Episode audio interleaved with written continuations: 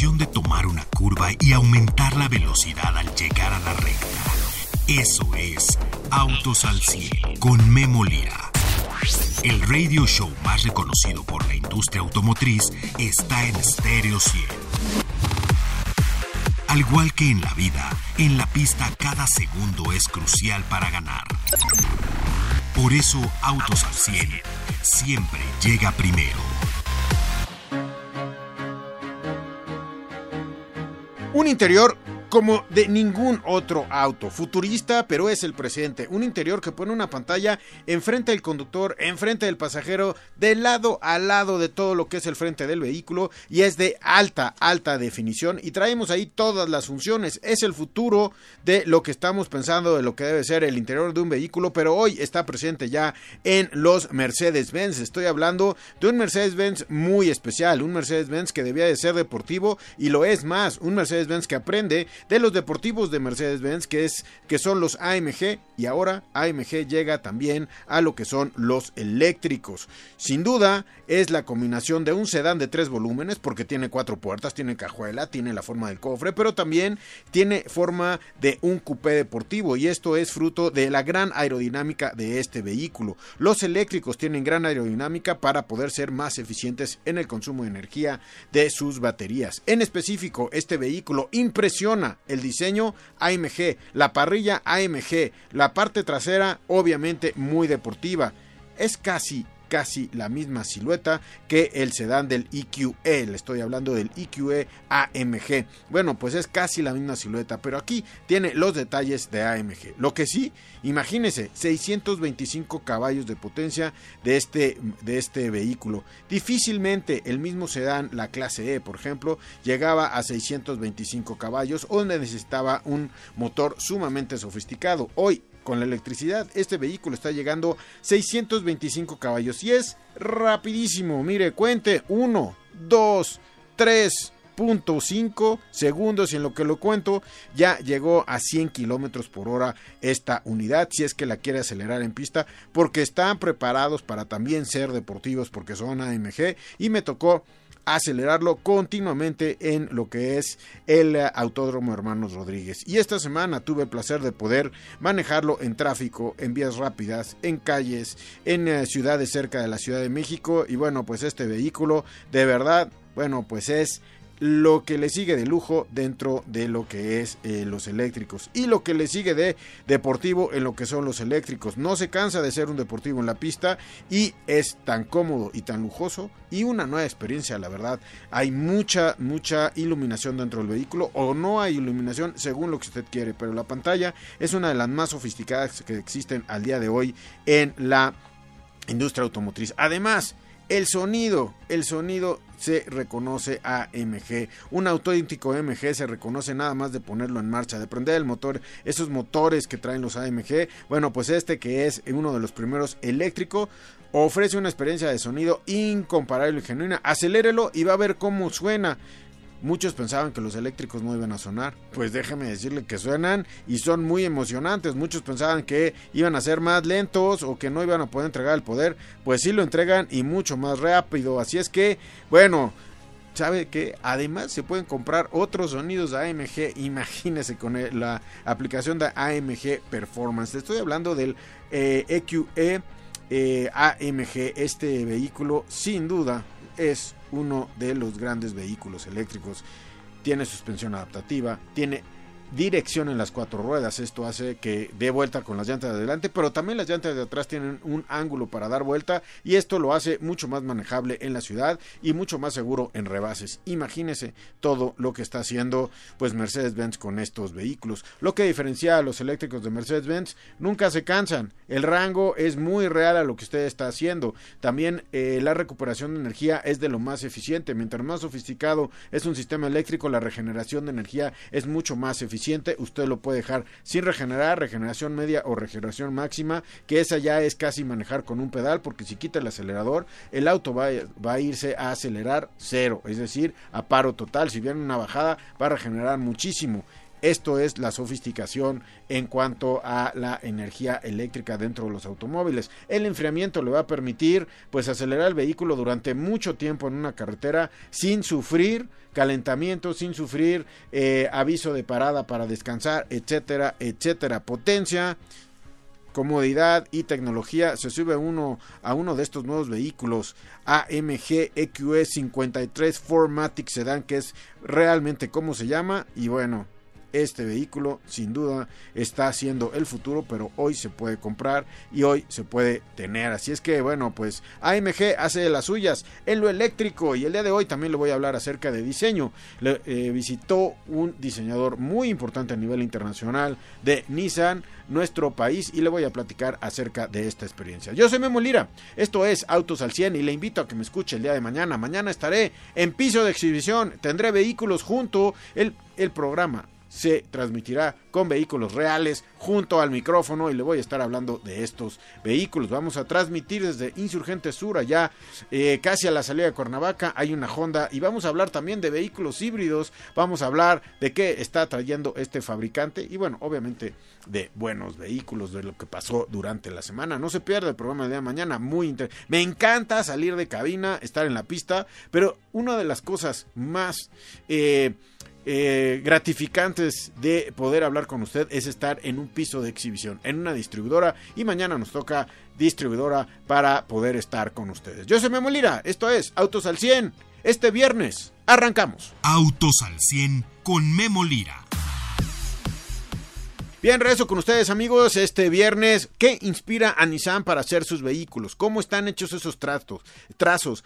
¿Qué piensa la persona que está dirigiendo la oficina de diseño de varios de sus vehículos en el mundo? Que por cierto están aquí en México. Hubo una experiencia de diseño de Nissan manejando sobre todo eh, algunos vehículos. Y en esa experiencia estuvo Rita Segura, que me da mucho gusto tener en, en este día en el micrófono y que nos tomes la llamada. Rita, ¿cómo estás? Me da mucho gusto saludar Hola Memo, igualmente un gusto poder eh, saludarlos y poderles compartir un poquito de lo que fue esta experiencia con, con Nissan. Muy, muy interesante, la verdad, lo que, lo que pudimos ver en estos días con ellos. Muy interesante lo que tienen ellos. Oye, eh, se fueron en dos vehículos a un lugar que yo para mí es desconocido, no sé si tú ya lo conocías, pero fue X-Trail y ¿qué otro vehículo? Mira, probamos tres. Fue una caravana bastante grande en la que teníamos oportunidad de ir haciendo paradas para cambiar tanto de conductores y en algún punto incluso de eh, vehículos. Probamos Altima, probamos X-Trail, la, la, que es a gasolina y la que tiene e-Power, y también Pathfinder, que son tres modelos que son pues, representativos de Nissan y que en los últimos, digamos que el último año han sufrido uno de los cambios más radicales en cuanto a su diseño. Entonces, justamente este evento era para percibir la evolución de estos tres vehículos icónicos para la marca y eh, en cuanto a su diseño y obviamente pues en su desempeño. Muy bien, oye, eh, bueno, pues tres vehículos icónicos, este Pathfinder, pues imagínate, Pathfinder siempre ha estado ahí, eh, pues como una de las icónicas de Nissan, bueno, qué decir de Altima, ¿no? Oye, fueron hacia Puebla, llegaron, eh, me parece que fue como un, un, vi ahí en digital, un como hotel boutique o algo así, ¿no? Sí, fíjate que, que para esta ruta escogieron eh, pues un camino, digamos, un poco diferente a lo que normalmente haríamos para... El, destino final era Puebla, pero nos fuimos eh, primero a Tepoztlán. Entonces llegamos, ya sabes, este pueblo mágico que, que, tanto gusta para los fines de semana. Y entonces sí llegamos a un hotel boutique donde la marca tenía preparada, aparte de una experiencia pues muy agradable, algo muy tecnológico. Porque Nissan lo que nos estaba tratando de, pues, de comunicar o de compartir era estos, digamos, eh, le llaman ellos futurismo japonés atemporal, que son ciertos conceptos que el área de las áreas de diseño que tiene Nissan en todo el mundo está siguiendo para hacer estos rediseños de lo que va a ser justamente eh, la movilidad del futuro.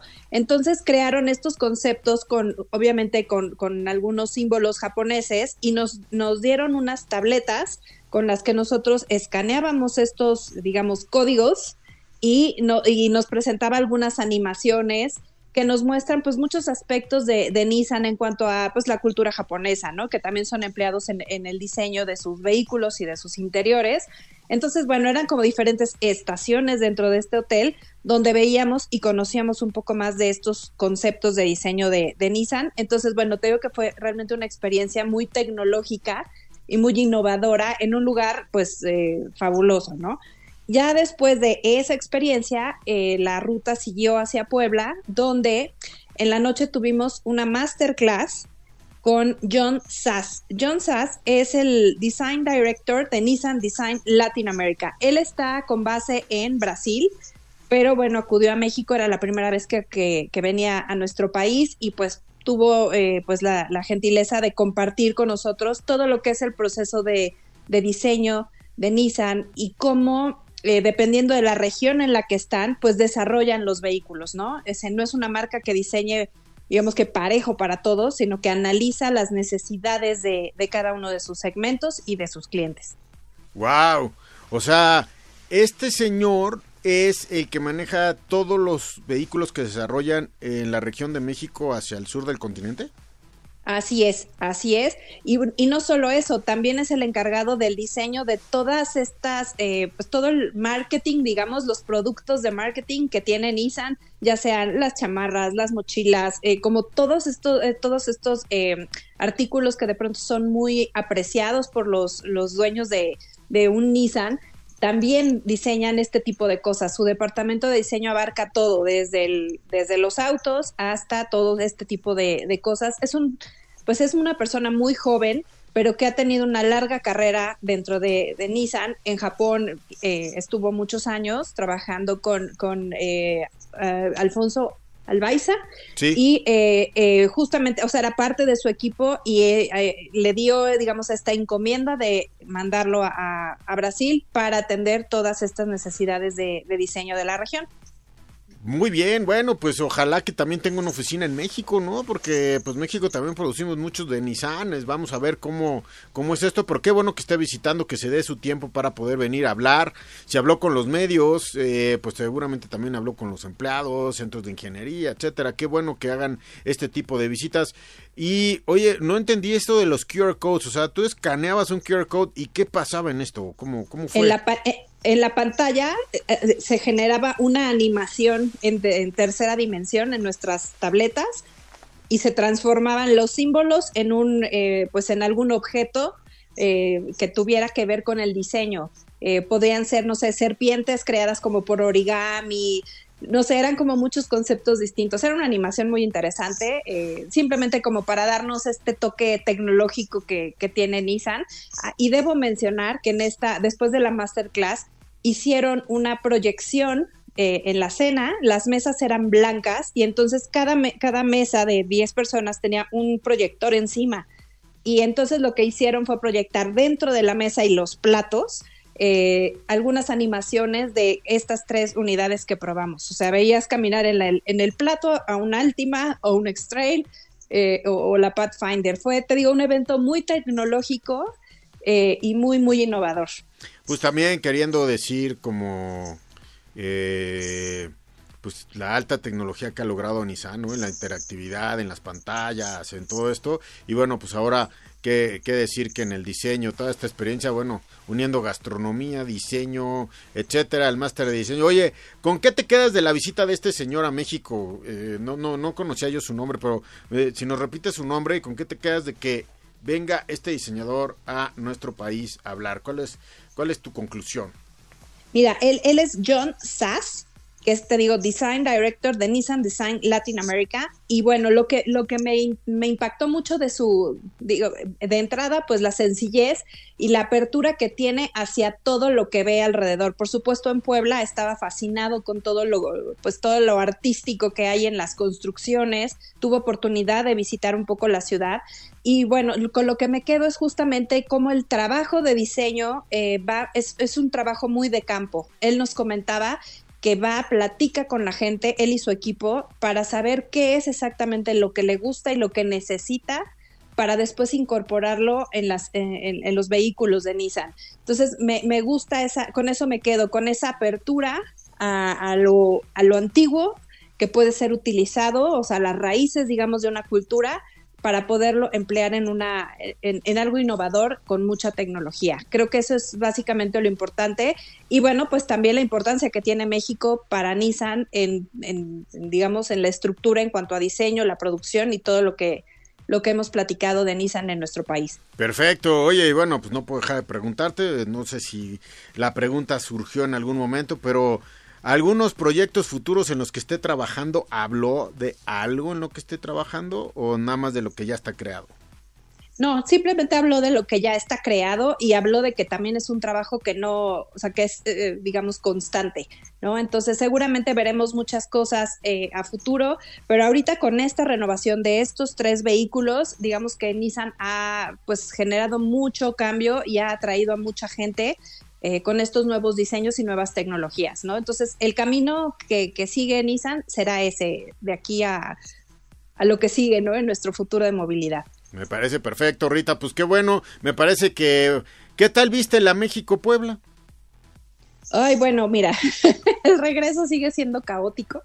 Eh, este camino por, por Morelos hacia Puebla, la verdad es una carretera muy, muy linda y con unos paisajes espectaculares. Entonces creo que es una buena forma de, de sortear el, el, tránsito que se hace normalmente hacia Puebla. Pero sí, es una carretera que nos permitió jugar mucho con, con con los modelos y disfrutar de su manejo y de sus tecnologías. Básicamente ProPilot, que ya todas estas unidades lo tienen, eh, pudimos probarlo en, en, carretera y la verdad es que pues muy cómodo y con mucha seguridad. Me parece perfecto, Rita. Gracias por ser nuestros ojos y traernos tu análisis de esto que es el diseño de Nissan a nivel Latinoamérica a través de el que es el mero mero de la oficina de diseño para esta región. Gracias Rita, eh, te agradecemos. Bueno, ¿Cuál te gustó? ¿Cuál te quedas? ¿La Pathfinder, la X-Trail o el... No, fíjate que sí me, me, quedo con X-Trail y Power. Ah, ¿Tiene ah, una respuesta? ¿Te, gustó? ¿Te gustó el e-Power? Me gusta el e-Power, claro que sí. Oye, no lo he probado en carretera. ¿Cómo, qué, tal, ¿Qué tal el e-Power en carretera? Buenísimo porque el torque es inmediato, entonces los rebases son con mucha seguridad y no tienes ni mayor preocupación, ¿no? Entonces sí, e-Power creo que es una tecnología que nos va a funcionar muy bien. Ok, pues me parece perfecto. Gracias Rita. Gracias Memo, un gusto saludarte a ti y a todo el auditorio. Lo escucha usted de una de las mujeres más cercanas a la industria automotriz. Hay que probar e-Power. Gracias Rita, te mando saludos. Vamos a un corte y regresamos con ustedes. Ajusta los espejos retrovisores y pisa el acelerador. Continuamos en Autos al 100. Bien, regreso con ustedes, amigos. Bueno, pues, oigan, eh, hace mucho que no visitaba una personalidad de diseño en nuestro país, pero bueno, pues ahora tenemos el diseño de Nissan y qué bueno que venga Nissan a hablarnos de diseño. Bueno, en otras eh, notas, el día de hoy se da a conocer un nuevo Panamera. Sí, escuchó usted bien, hay nota. Panamera está nuevo, le han puesto muchas cosas nuevas y quien ha seguido la nota todo el día de hoy es Paco Márquez, quien ya está en la línea. Paco, ¿cómo estás?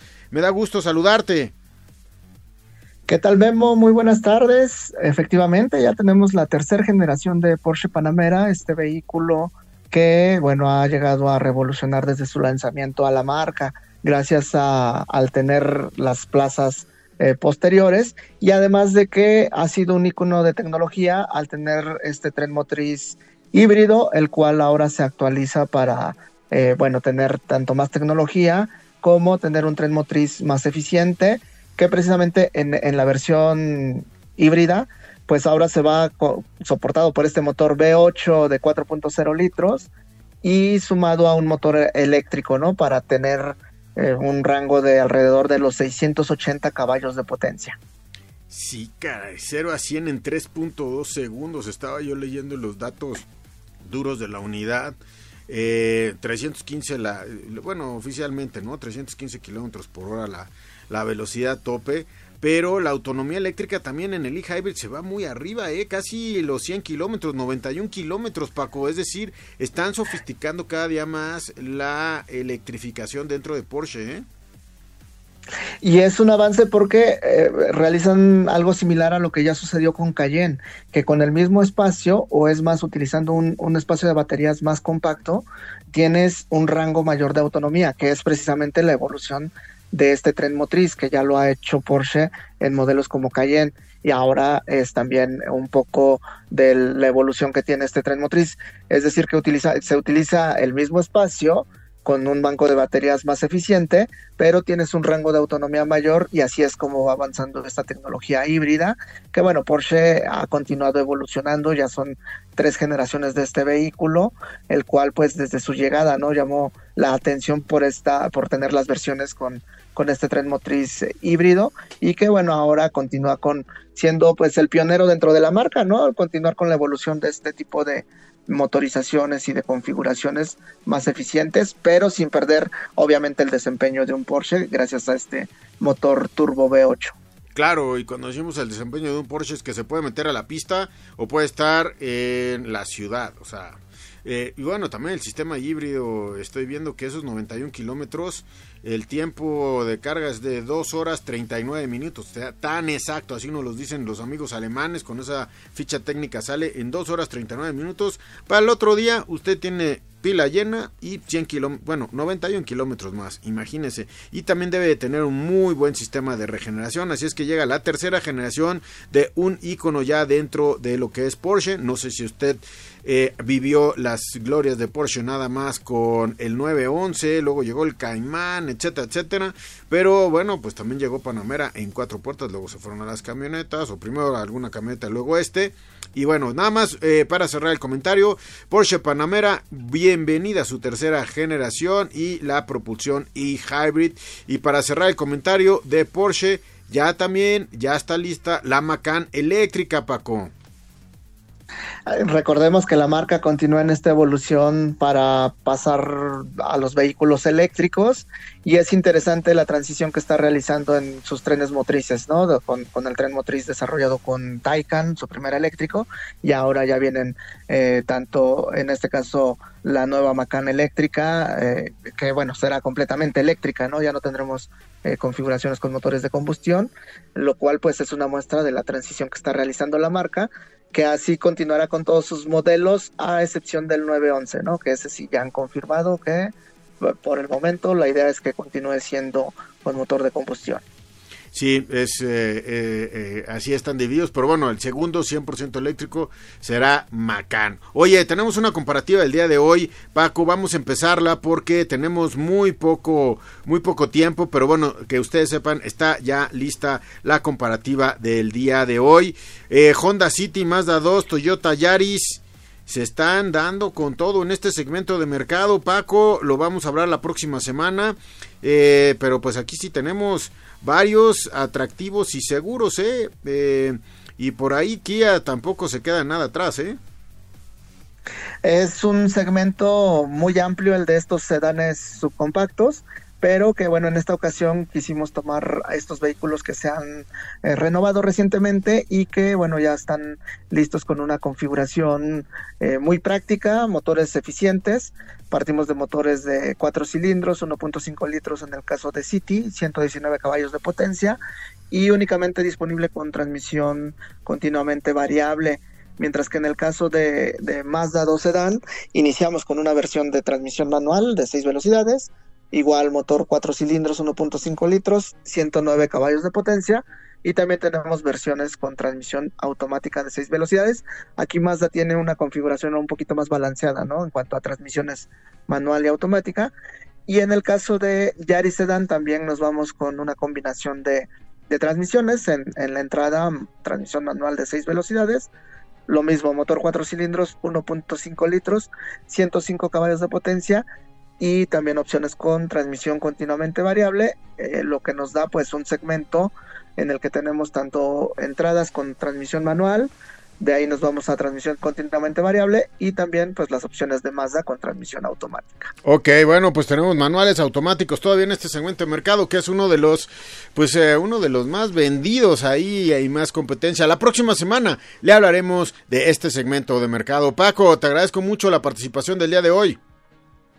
Hasta la próxima. Seguimos manejando los AMG eléctricos de Mercedes-Benz. Conclusión el próximo lunes. Mañana, mañana, programa especial desde Honda, Honda Insurgencia, ya en Insurgentes Sur, ya casi a la salida de Cuernavaca. Y bueno, vamos a tener los sistemas híbridos que tienen, las nuevas tecnologías y la comparativa. Gracias, gracias a usted, Denise, en los controles. Muchas gracias, Denise. Te agradecemos el día de hoy estar con nosotros. Pedro, el Magic Amarillo, en la producción de este programa. Mañana, Pedro, muy activo ahí entre todos los vehículos de eh, Honda Insurgentes. Gracias, Pedro. Yo soy Memolira.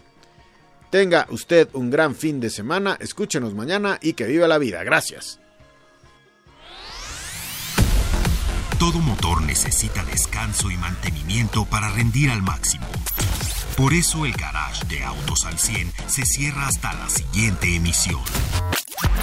No te la pierdas, porque Memo Lira y su equipo tendrán para ti toda la información de la industria automotriz. Autos al 100 a través de Stereo 100, siempre contigo.